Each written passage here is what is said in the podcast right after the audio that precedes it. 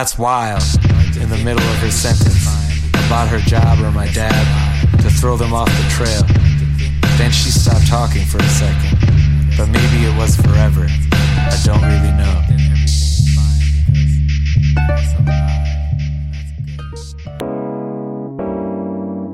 T'as raison, ma Brenda, c'est le résumé des nouvelles de la communication, du marketing, de la publicité et des médias en moins de 10 minutes. Chaque semaine, mets-toi à jour de l'actu, que tu sois professionnel du métier ou pas.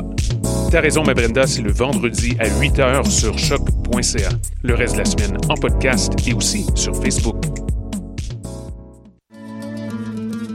Le festival Orientaliste mettra Montréal à l'heure orientale du 2 au 5 août au quai de l'horloge du Vieux-Port. Spectacles inédits, ateliers, dégustations, animations de foule et activités pour petits et grands seront offertes gratuitement dans la Médina orientale en plein cœur de Montréal.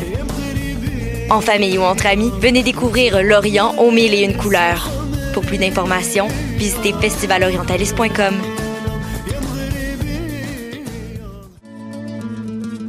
Le festival Orientaliste mettra Montréal à l'heure orientale du 2 au 5 août au quai de l'horloge du Vieux-Port. Spectacles inédits, ateliers, dégustations, animations de foule et activités pour petits et grands seront offertes gratuitement dans la Médina orientale en plein cœur de Montréal. En famille ou entre amis, venez découvrir l'Orient aux mille et une couleurs. Pour plus d'informations, visitez festivalorientaliste.com.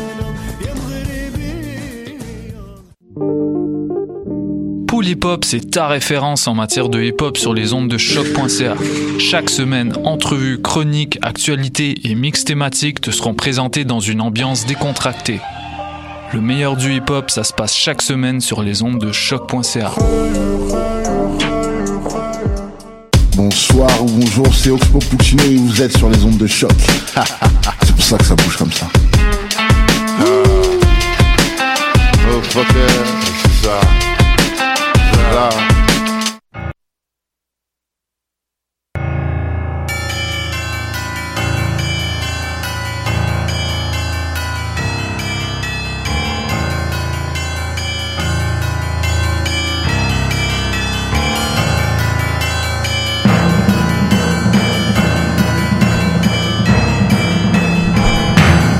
Bonsoir, vous êtes bien sur Choc, c'est Mission Encre Noire, tome 23, chapitre 288.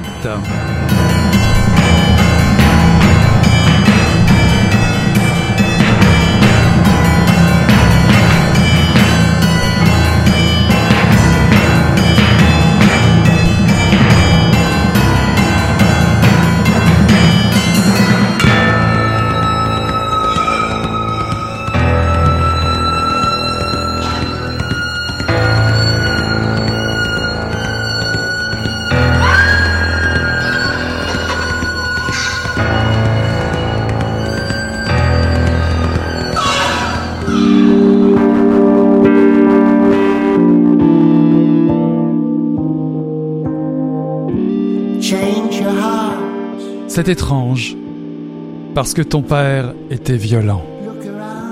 Tu répétais obsessionnellement que tu ne serais jamais violent, que tu ne frapperais jamais aucun de tes enfants, tu nous disais. Je ne poserai jamais la main sur un de mes enfants, jamais de ma vie.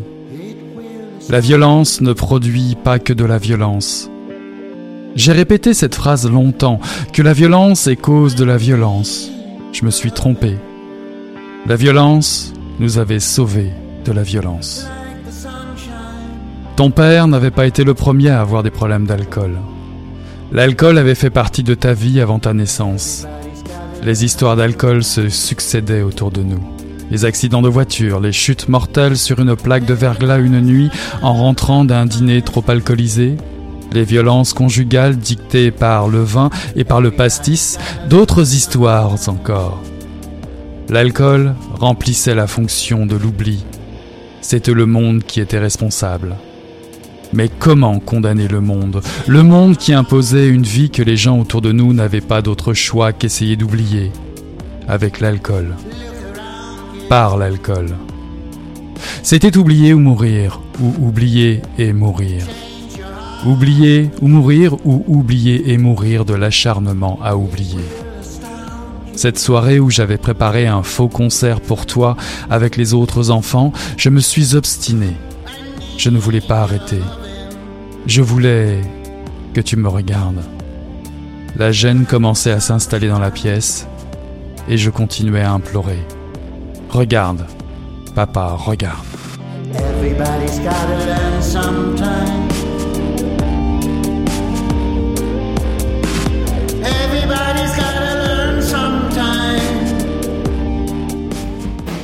Ceci est un extrait. Oups, ça part un peu dans tous les sens.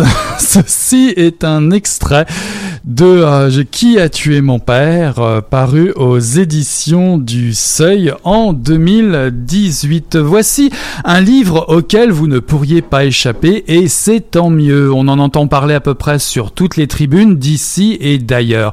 Il faut rappeler qu'il ne vient pas seul. Il est le troisième roman de l'auteur qui, à chaque livre publié depuis Eddie Bellegueule, à Histoire de la violence, fracasse les faux semblants et hurle sa colère et son mépris des codes et des règles que l'on nous impose. Qui a tué mon père magnifie cette démarche, un texte court, autobiographique une fois de plus, dédié à Xavier Dolan. Dès l'entame, Édouard Louis met les choses au clair. Ce texte va se déclamer sensible et colère, amour et haine. Voici une voix.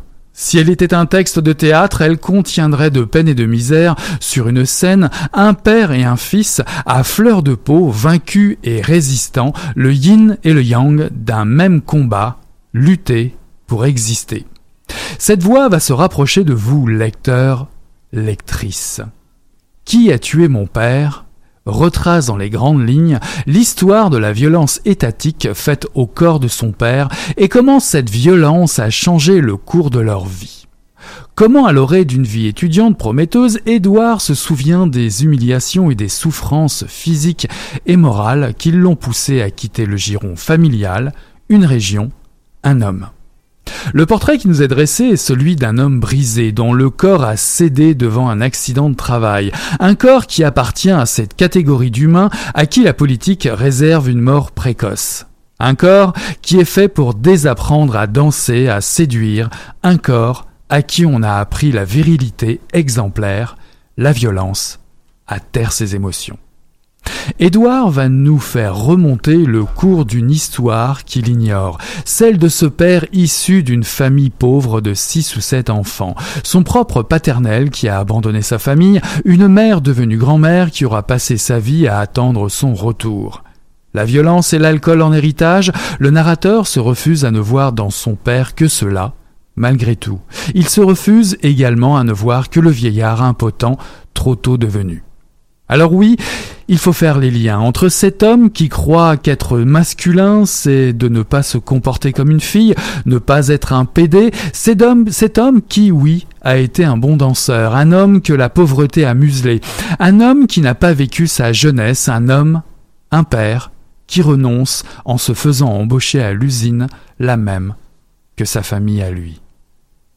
À force de se souvenir de tout ce qu'il n'a pas dit à son père, ce qu'il ne lui a jamais dit, le narrateur l'expulse ici d'un trait continu, sensible, violent, colère, brute. Ce diamant que vous tenez dans les mains est coupant aux arêtes tranchantes. Comme chez Dolan, Édouard Louis se joue de l'esthétique de la provocation, la symbolique pop, les tournures de phrases populaires. Il écrit au jeu et tutoie l'autre, le père, la société patriarcale qui soumet et tue les corps. Il accuse, oui, c'est vrai. Il accuse les dominants, les présidents français pour mieux ébahir et révéler le mépris d'État encore en cours aujourd'hui, le mépris des hommes et des femmes, des différences.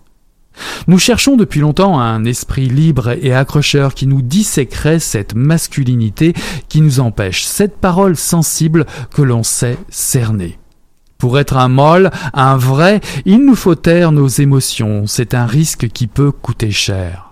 Atypique, aiguisé, ce livre est un caillou dans la chaussure de la pensée unique bourgeoise qui préfère regarder ailleurs et maintenir ses privilèges en place. Ce livre, est un livre de révolte, de résistance, de prise de conscience comme il s'en fait peu. Nul besoin d'être d'être fils de prolo, d'être homo ou d'avoir lu et disséqué Bourdieu et Foucault.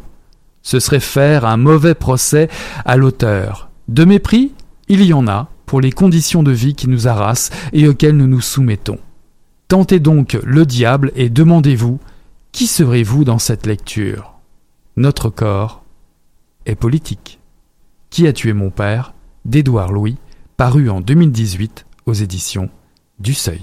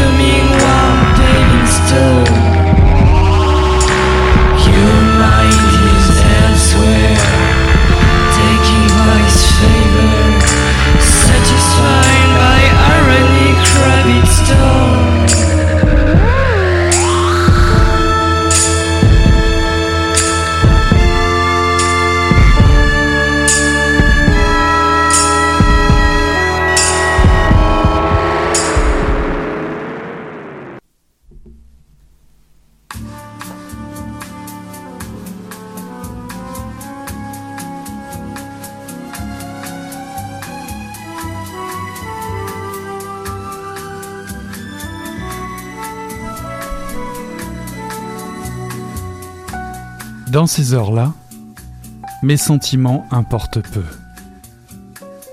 Trop épuisé pour ressasser ma solitude volontaire. Je m'abîme dans la contemplation de celle ô combien plus spectaculaire de ce monde démesuré. J'ai tant voyagé depuis quelques années que j'étais capable d'avaler n'importe quel pays en quelques jours, après lesquels il ne me restait que l'ironie amère du déjà vu mais cette fois, c'est le Brésil qui me digère. L'idée m'en viendra plus tard, pieds nus dans l'herbe haute, avant que Santana ne rejoigne l'expédition en compagnie d'Angèle. Ercelito, notre guide, me montrera le serpent. Un soukuri de 6 mètres, exposé et assoupi, vulnérable s'efforce de régurgiter le capiuara qu'il a avalé tout entier pour pouvoir nous fuir. Je suis comme lui, dis-je ce jour-là, à voix basse, pour ne pas énerver le serpent. Le Brésil me digère. Les yeux d'épervier et d'Esterlito, gris d'un nuage égaré, me regardent alors froid au cœur. Ils me donnent l'accolade en signe d'amitié. tu peux parler fort, compadre. Le secourer, comme tous les animaux, n'est pas dangereux quand il est repu. Et nous rejoignons le campement de l'expédition, bras dessus, bras dessous, en riant très fort, sans nous inquiéter du bois.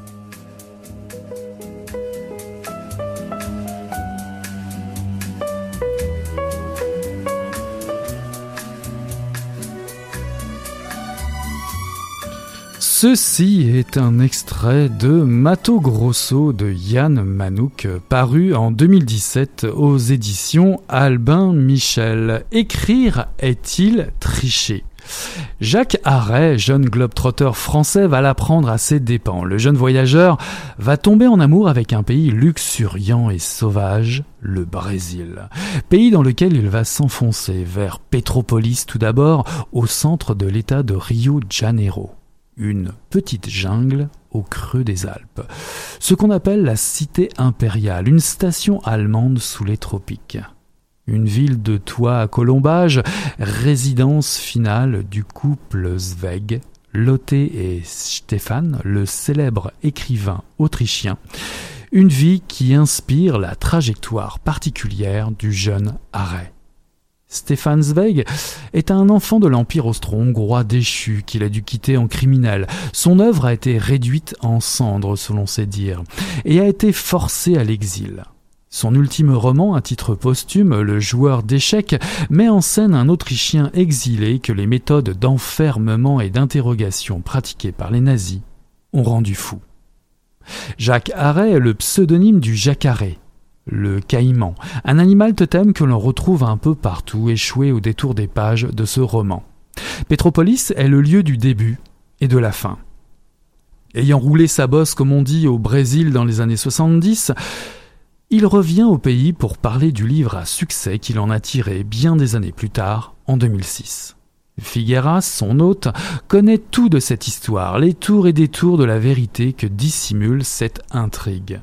À cette époque, Jacques se retrouve dans une petite ville du Mato Grosso, région forestière et redoutable du centre du pays, peuplée de jacares, de sucuri, de l'anaconda, du honka, le tigre ou de piranhas. Il va se lier d'amitié avec des personnalités de l'endroit dont le commissaire Santana symbole d'un reste de dictature des années 60 à 80, et également de la belle Angèle, une jeune Française exilée dont il s'éprend énormément. Un amour de, euh, de, feu de paille puisqu'elle le délaisse bien vite pour un journaliste venu enquêter pour une affaire de corruption. De colère, le jeune Arrêt, jaloux, va s'attirer des ennuis et se faire expulser du Brésil par Santana. Frustré, il reviendra pour assassiner son rival. C'est également la trame de l'histoire qui va le rendre célèbre. Santana va lui faire payer le prix fort. L'auteur, Yann Manouk, tout aussi bourlingueur que son héros, a déjà remporté plusieurs prix avec ses romans précédents, notamment avec sa trilogie mongole, Yeruldegger, Les temps sauvages et La mort nomade. Roman à tiroir, Mato Grosso est fascinant.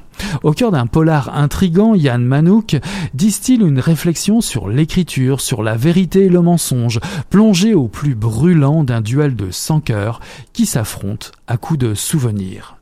L'immersion en pleine brousse brésilienne, au milieu de paysages visqueux, torrides, brutaux, infréquentables et majestueux, vous laissera épuisé et ravi. Il se peut que votre équilibre mental en souffre quelque peu. Le personnage, comme son auteur, tente d'échapper de peu au syndrome du hammock, une distorsion de la personnalité qui parfois mène à pire, sous la pression d'une émotion forte. Écrire, peut parfois être un voyage à sens unique. Stefan Zweig l'aura compris, cité e-, en, exergue du roman. Je cite Toute ombre, en dernier lieu, est fille de la lumière, et seul celui qui a connu la clarté et les ténèbres, la guerre et la paix, la grandeur et la décadence, a vraiment vécu. Mato Grosso de Yann Manouk, paru en 2017 aux éditions Albin Michel.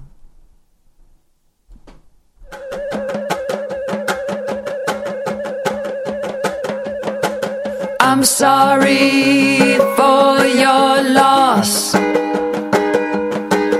of soul and hope. You find a better ride, American saddlebred.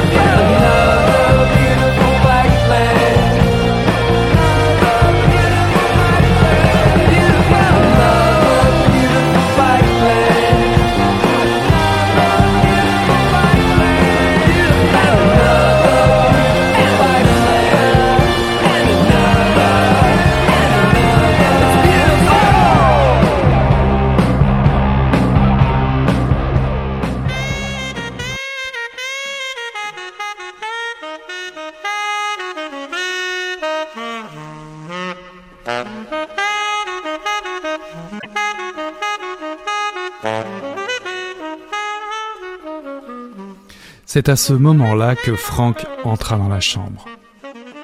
Est-ce que tout va bien? demanda aussitôt Erika, inquiète de le voir arriver seul. Est-ce que. Est-ce que Jimmy va bien Il va très bien, dit Frank en levant les mains. Il est allé aux toilettes, c'est tout. Qu'est-ce qui se passe Rien, rien, rien, je vous assure. Je vous ai rapporté quelque chose. Il fouilla dans sa poche et en ressortit un paquet de cigarettes Parliament Lights qu'il posa sur la table de couture de la mère d'Erika.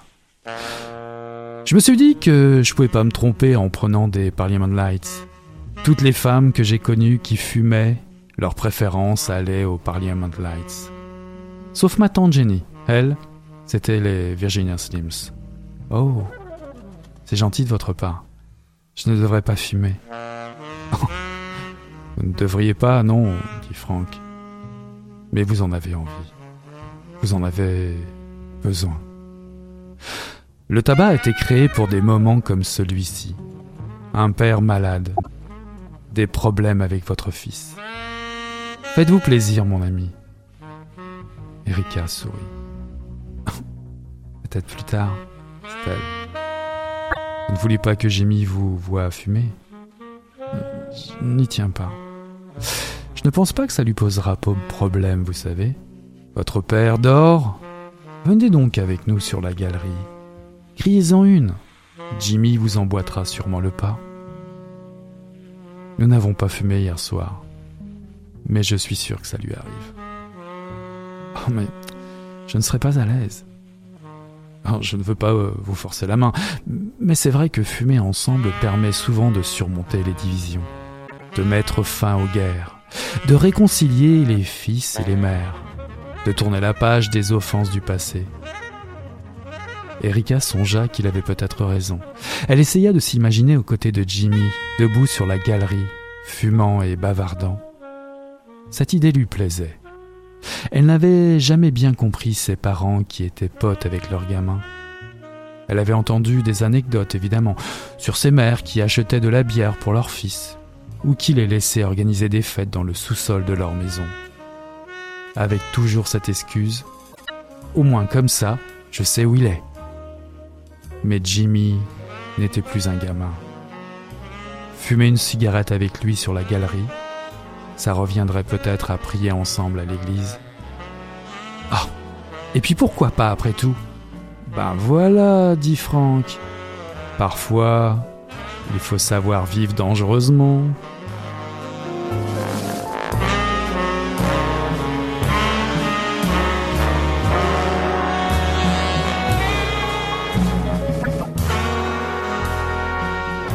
Sur un air de Charles Mingus, euh, ceci est un extrait de Tout est brisé de William Boyle, paru en 2017 aux éditions Gallmeister et traduit par Simon Baril, qui a déjà traduit Emily Ruskovich pour la même maison d'édition euh, pour le titre Idaho et il a également traduit James McCain, le classique Assurance sur la mort, un chef-d'œuvre datant de 1944 par l'auteur du Facteur sonne toujours deux fois.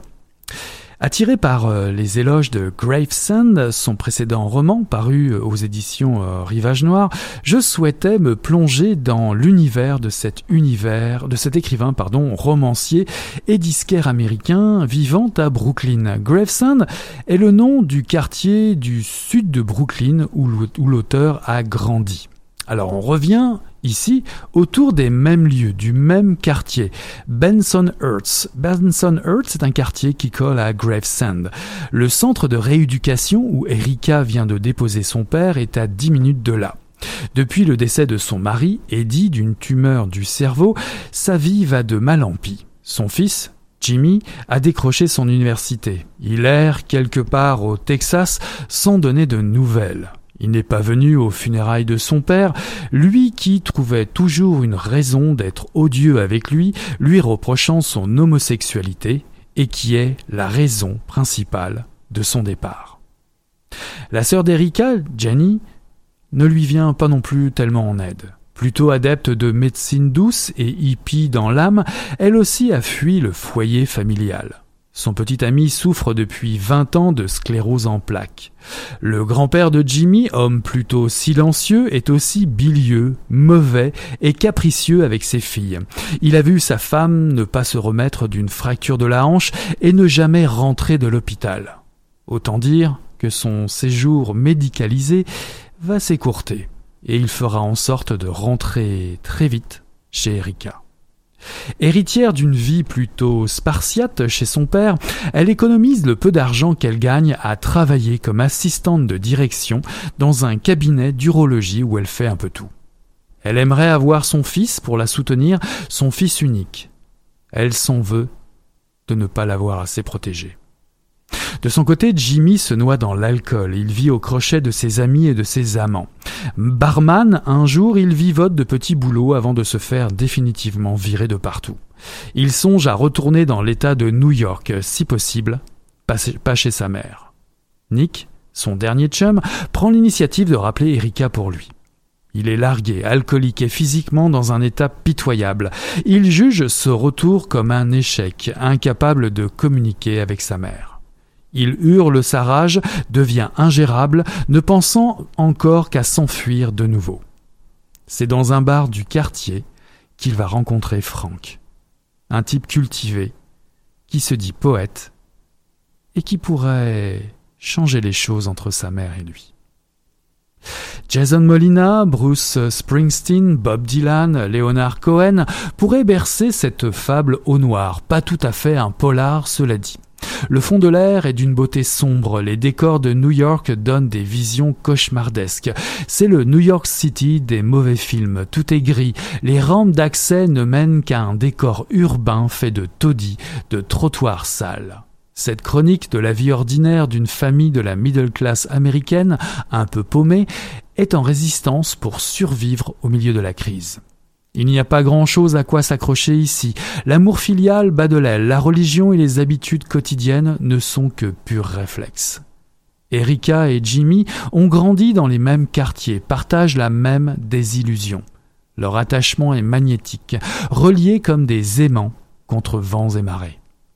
Or, tout le talent de William Boyle, c'est de résister à l'envie de dresser un obstacle salutaire, vengeur, qui réunirait enfin la mère et le fils dans un pacte final cathartique. Non, non, non, non. Ici, William Boyle dresse les portraits de cette Amérique profonde, populaire, qui malgré tout ne veut pas renoncer. Cette Amérique des petites gens souhaiterait triompher de cette léthargie qui les hante, cette non-vie qui les habite, eux, anesthésiés, sans but. Une fois encore, l'auteur récidive à nous dépeindre l'inertie de la vie contemporaine. Ces personnages comprennent qu'ils sont nés à Brooklyn et qu'ils y mourront, sans doute, d'ennui, peut-être. Il y a du Raymond Carver ici, chaque détail compte dans cette poésie amère du quotidien à la mélancolie déchirante. Au lendemain d'une catastrophe naturelle, il est fort à parier dans ce livre que votre première vision soit un homme parti faire pisser son chien. Troubled times had come to my hometown, chante Bruce Springsteen. Tout est brisé de William Boyle, paru en 2017 aux éditions Gallmeister.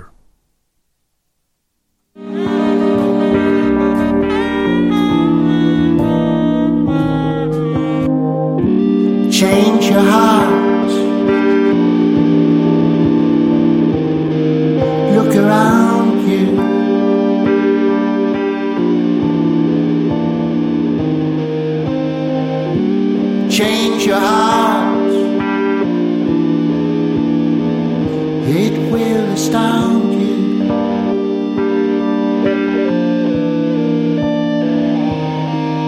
I need your loving like the sunshine.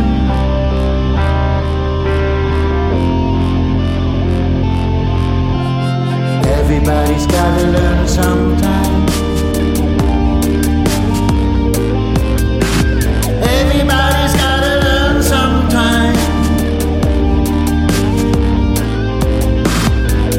Everybody's gotta learn sometime.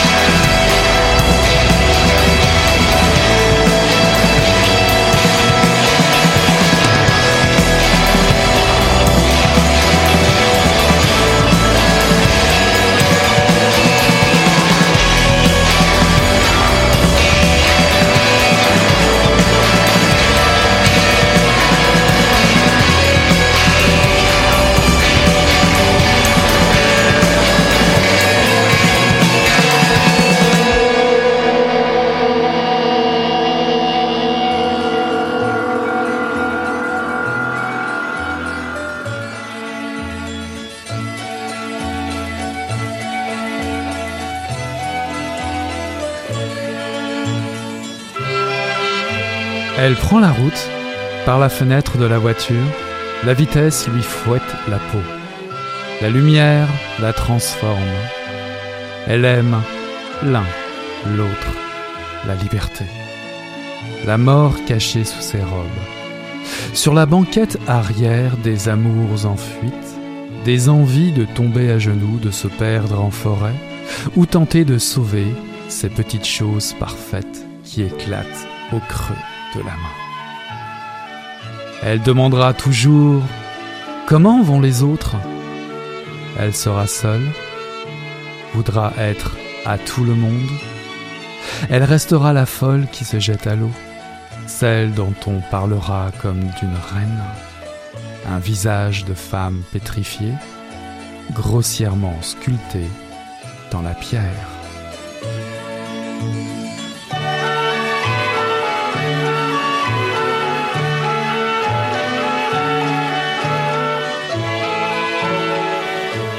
J'imagine que euh, les cinéphiles auront euh, reconnu tout de suite euh, le, thème des vacances de Georges Delerue qui qui euh, présente le film euh, Jules et Jim. En tout cas, ceci était un extrait de Jeanne Forever de Stéphanie Filion et Valérie Forgue, un recueil de poésie paru en 2018 aux éditions Le Lézard Amoureux.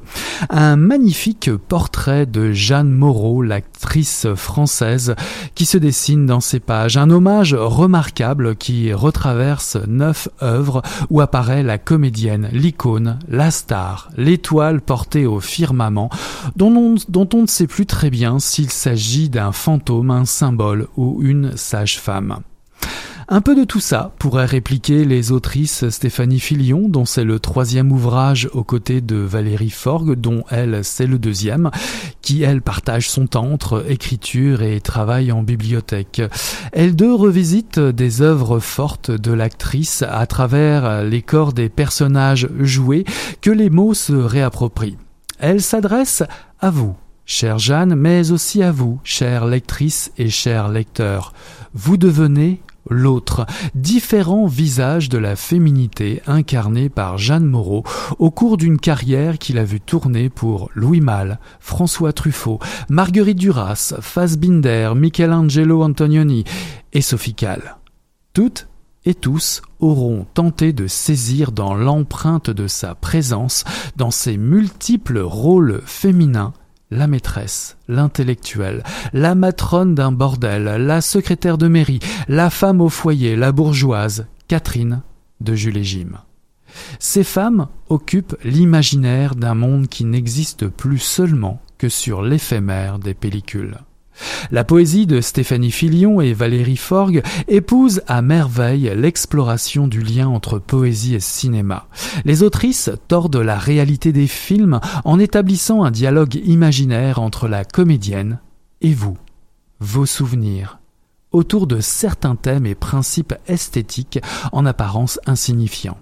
L'amour oppresseur, le mélodrame, l'élévation sociale se frottent ici, à un grain de peau, là, un écrin de dentelle soie et coton. Encore ici, une moustache célèbre défonce les portes de l'oubli dans une course poursuite sur un pont de Paris. Rappelez-vous, Jules Jim.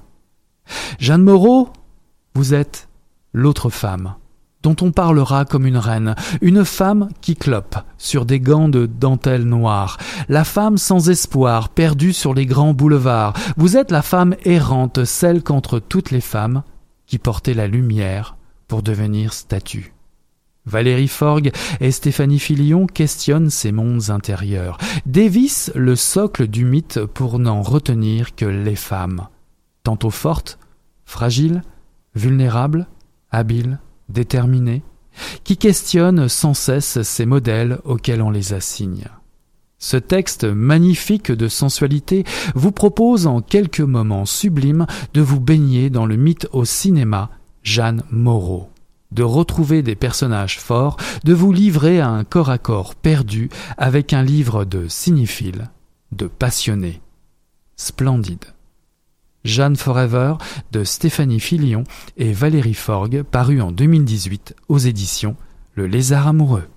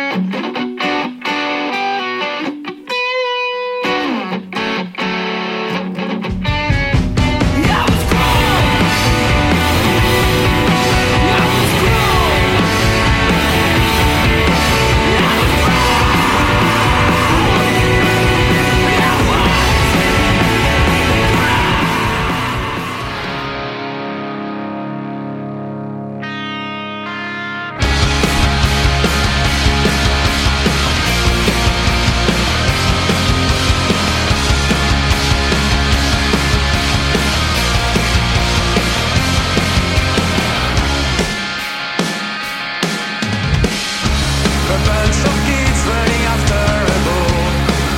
Lane, euh, je vous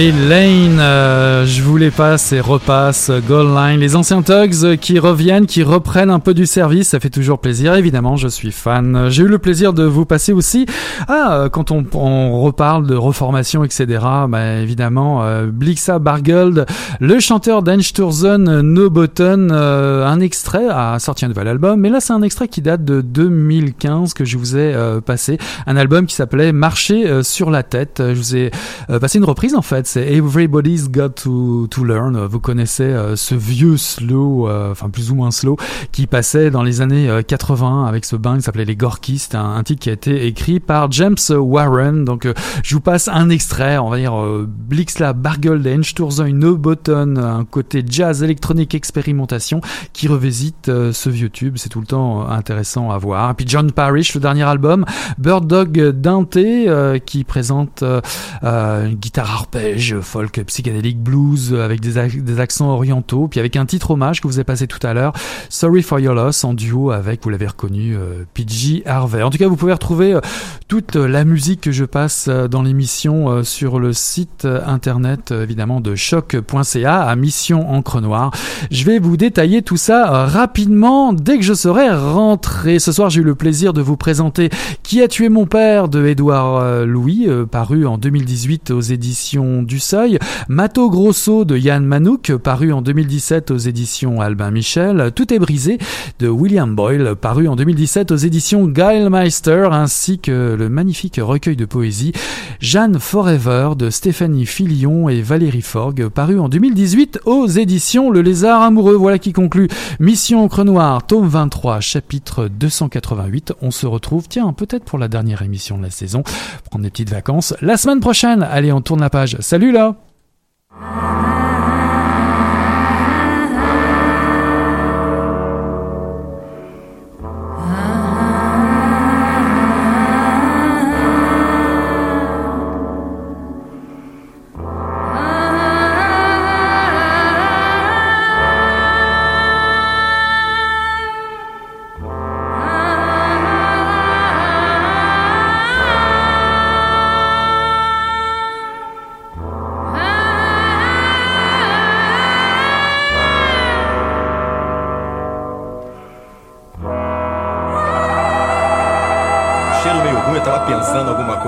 Fedeu, acho que foi.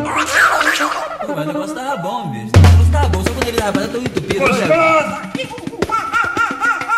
Quem diria, hein? Greta Garbo acabou de irajar, hein? É, mas eu tava falando pra você, né? Depois que eu passei a me sentir, aí o negócio ficou diferente.